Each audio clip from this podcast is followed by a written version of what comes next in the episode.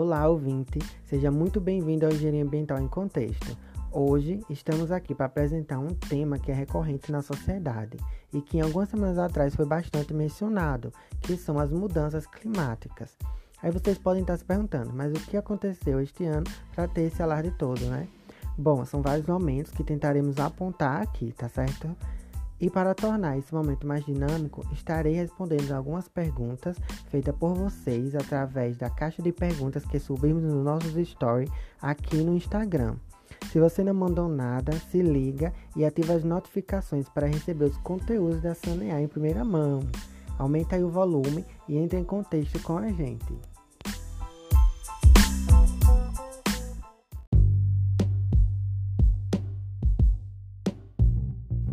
Começar as perguntas, vamos entender o que gera as mudanças climáticas e qual o principal agente desse evento, certo?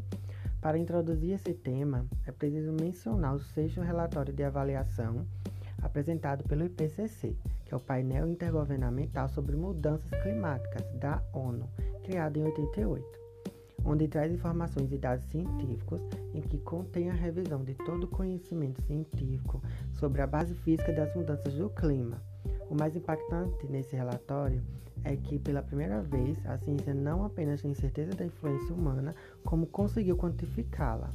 Desde a era pré-industrial, o mundo esquentou 1,09 graus Celsius, e desse total, apenas 0,02 podem ser atribuídos às causas naturais. Além disso, 1,07 graus Celsius do aquecimento global é provavelmente de responsabilidade das atividades humanas, como a queima de combustíveis fósseis e o desmatamento, que emitem gases do efeito estufa. Dito isso, vamos à nossa primeira pergunta, que é polêmica. Aquecimento global existe? Veja, existem diversos estudos quanto a essa temática. De um lado, tem cientistas que acreditam e de outro lado, não. Mas se de uma coisa eu tenho certeza é que nessa divergência, o senso científico se encontra na ideia de que é necessário um desenvolvimento de ações voltadas para a redução de gases do efeito estufa, chamadas de ações mitigatórias e de adaptação. Você pode assistir documentários como, por exemplo, A Lei da Água, que está na Amazon, que, e também tem a série documental Nosso Planeta, que está na Netflix. Você tem uma porção de conteúdo bacana e pode extrair e construir a sua opinião voltada para esse tema. Neste ano, vimos o Canadá com 49 graus Celsius. Daí muitos comentam, mas lá está no verão. Sabemos disso. No entanto, as temperaturas estão altas para o Canadá.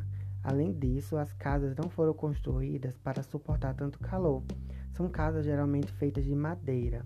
Muitas pessoas vieram a óbito por causa dessa temperatura acima do normal, pois, para o verão no Canadá, que é uma região de latitudes altas, a temperatura média das latitudes é em torno de 22 graus Celsius. O mesmo aconteceu na Itália, que registrou 48,8 graus Celsius, considerado um recorde para a Europa. No entanto, a explicação para este caso, segundo os meteorologistas, é de um anticiclone, fenômeno formado por uma zona de alta pressão atmosférica que eleva as temperaturas.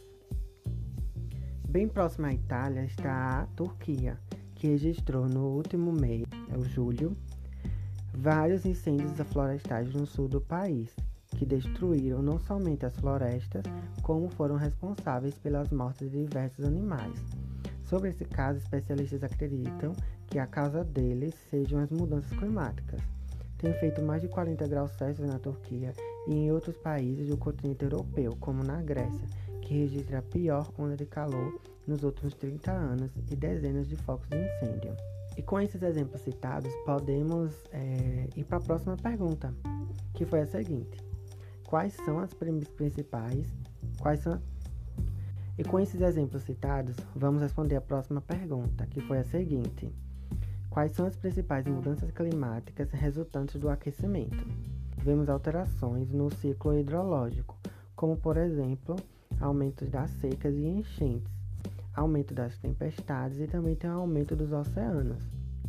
E detalhe, segundo o documento Análise da Situação do Clima e Saúde, criada pela Fiocruz e Organização Pan-Americana de Saúde, estima-se que este aumento eleve o número de quantidade de pessoas sob o risco de inundações devido a tempestades na zona costeira. Ainda nesse excelente pensamento, foi perguntado se essas mudanças podem agravar a poluição atmosférica.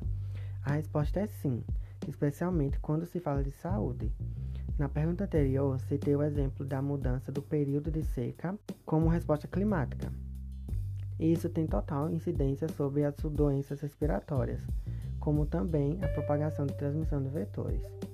De acordo com o professor Dr. Técio Ambrise, do Departamento de Ciência da USP, ele fala o seguinte, que no verão costuma ser mais seco mesmo, mas que o que tem se acontecido ao longo desses últimos anos são ondas de calor muito intensas e a Europa, particularmente, tem conseguido bater recordes de temperatura. Ele ainda afirma que esses eventos ao longo do planeta precisam ser vistos em conjunto e não analisados separadamente.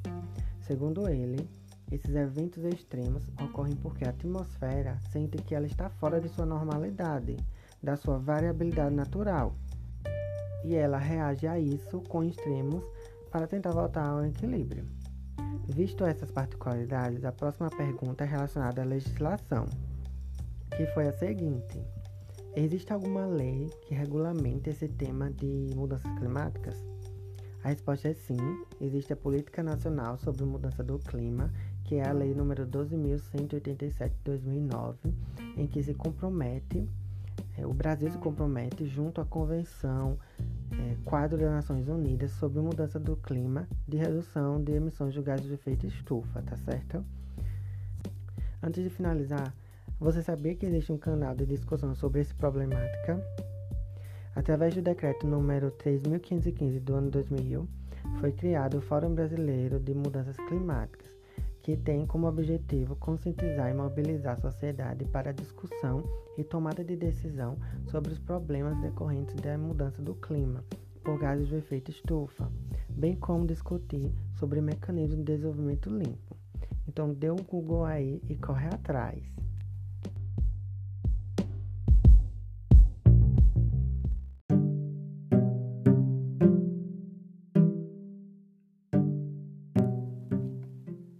Finalizando esse episódio, quero agradecer a todos que enviaram as perguntas.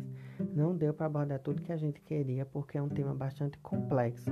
Então a ideia aqui foi trazer algo mais simples que fosse capaz de você aí do outro lado poder se interessar e fazer uma pesquisa né, mais detalhada. Então, espero muito que tenha gostado desse nosso momento em contexto e compartilhe aí com os amigos colegas e comente aí o que achou da nossa abordagem. Fique atento às nossas redes sociais, que em breve estaremos postando mais conteúdo. Um abraço, se cuide e até a próxima!